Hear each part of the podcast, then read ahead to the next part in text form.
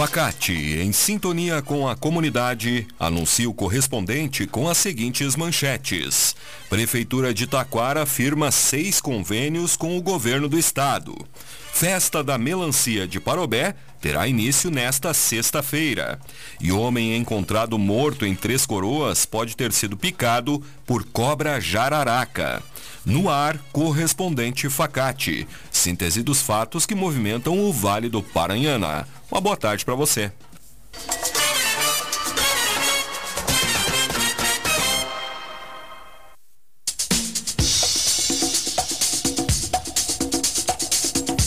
Prefeitura de Taquara firma seis convênios com o governo do estado. Através da parceria serão investidos 1.615.431 reais com recursos oriundos do Estado e do município, através de contrapartida. Os valores destes convênios serão destinados, de acordo com a Prefeitura, para áreas como desenvolvimento rural, qualificação profissional, assistência social e habitação. Um dos convênios assinados em dezembro foi com a Secretaria de Desenvolvimento Rural. Através do programa de recuperação da fertilidade do solo, será possível adquirir 300 toneladas de fertilizante orgânico, 40 toneladas de calcário, 40 toneladas de reminerador de solo, 5 mil quilos de adubo químico, 600 quilos de semente de aveia preta e 671 quilos de semente de ervilhaca. Para este programa, o Estado repassou R$ 122.738 com a contrapartida dispensada. Conceito 5 do MEC, a Facate é destaque na região e está com inscrições abertas para o vestibular, que ocorrerá no dia 6 de fevereiro. Faça sua inscrição doando apenas 4 litros de leite de caixinha a serem entregues no dia da prova. Venha ser Facate. Vestibular é no dia 6 de fevereiro. Escolha qualidade. Escolha Facate. Informações em www.facate.br.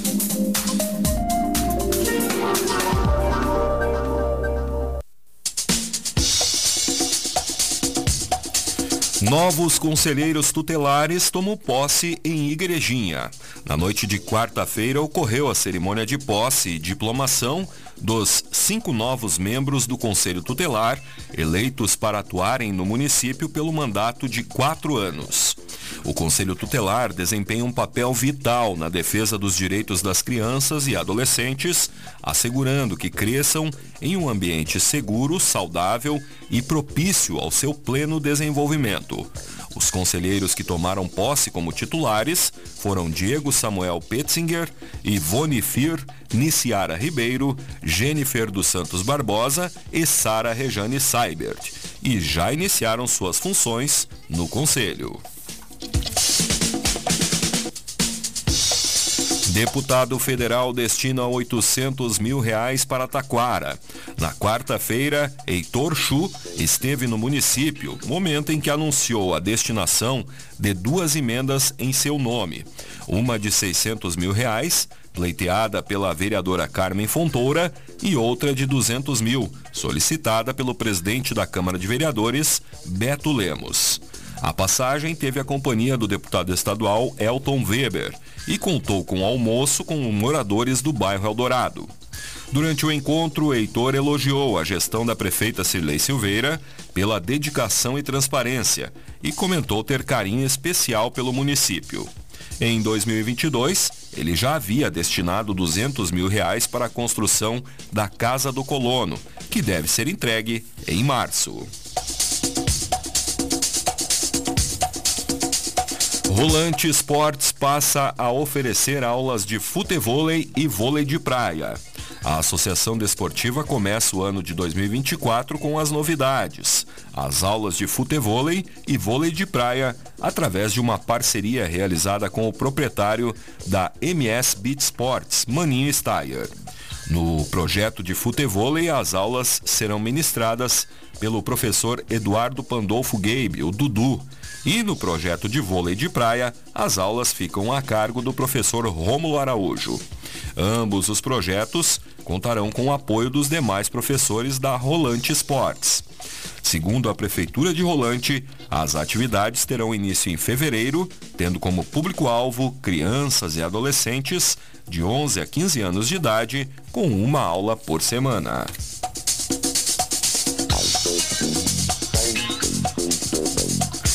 Diretor da Escola Estadual Dirceu Martins de Taquara anuncia vagas para turmas de 2024.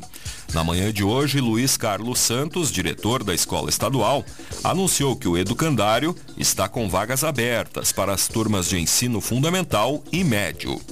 Luiz relatou que em 2023 a escola atendeu 426 estudantes, divididos em 12 turmas de ensino médio e 9 do ensino fundamental, nos anos iniciais e finais.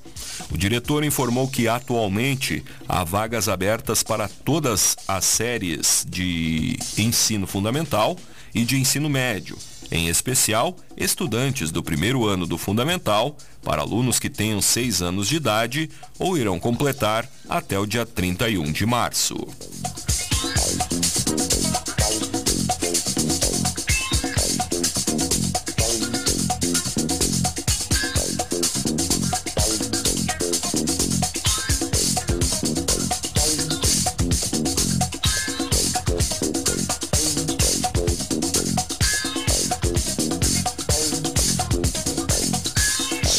Prefeitura de Igrejinha alerta sobre golpe dos falsos agentes públicos.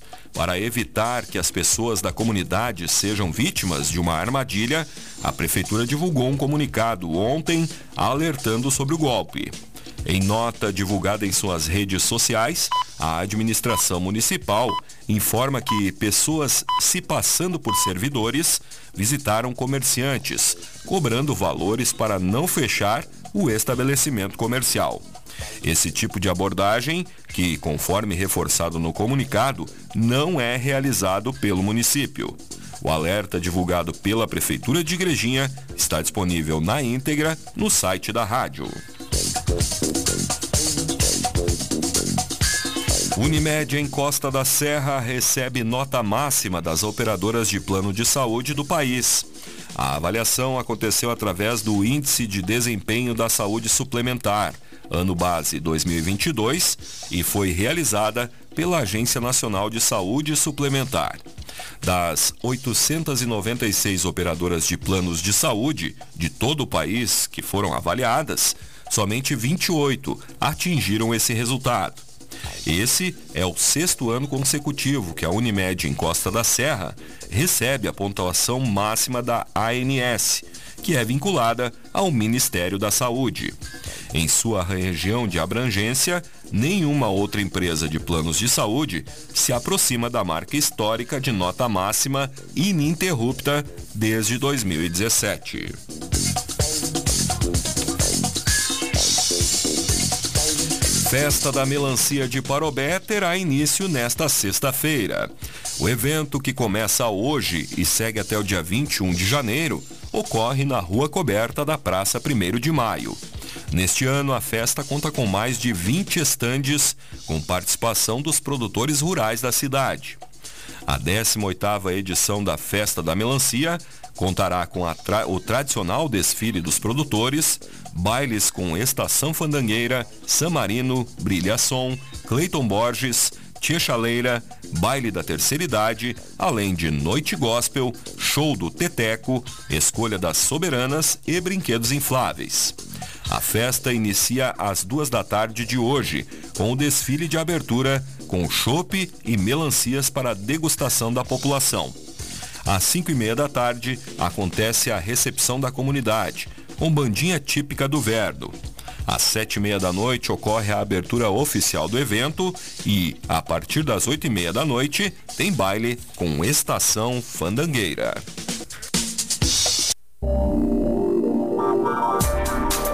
Conceito 5 do MEC, a Facate é destaque na região e está com inscrições abertas para o vestibular, que ocorrerá no dia 6 de fevereiro. Faça sua inscrição doando apenas 4 litros de leite de caixinha a serem entregues no dia da prova. Venha ser Facate. Vestibular é no dia 6 de fevereiro. Escolha qualidade. Escolha Facate. Informações em www.facate.br.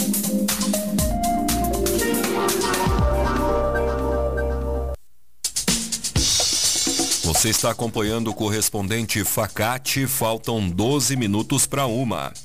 Mulher é presa após furtar bicicleta na região central de Três Coroas. Na tarde de ontem, por volta das 13h30, a Brigada Militar foi informada sobre o furto de uma bicicleta marca Verona, de cor vermelha, realizada em frente a uma sorveteria, na Avenida Santa Maria.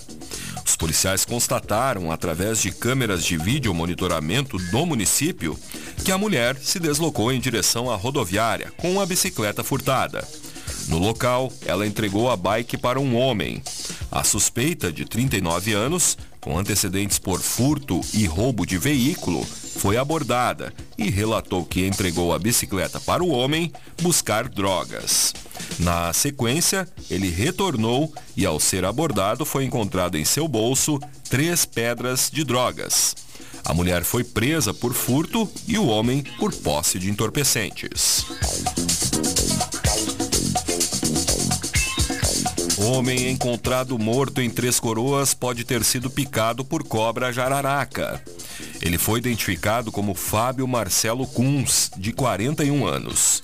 A esposa da vítima acionou a Brigada Militar na noite de quarta-feira, por volta das 9 horas, na localidade de Canastra Alta.